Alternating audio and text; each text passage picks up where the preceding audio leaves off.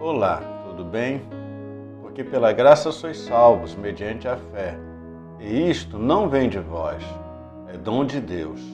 Um dos cinco solas da reforma protestante é o sola gratia, somente a graça.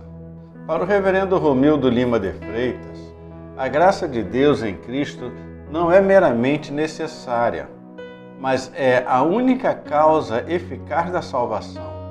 Essa graça é a obra sobrenatural do Espírito Santo que nos traz a Cristo por nos soltar da servidão do pecado e nos levantar da morte espiritual para a vida.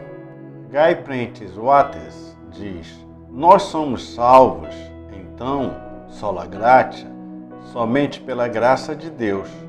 Longe de levar-nos a abraçar uma vida de libertinagem, imprudência moral, a graça de Deus no Evangelho nos leva a buscarmos uma vida de consagração e santidade.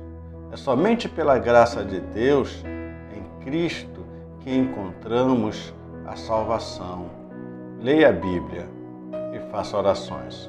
Pastor Luiz Carlos, da Igreja Presbiteriana de Cabo Frio e Jardim Esperança.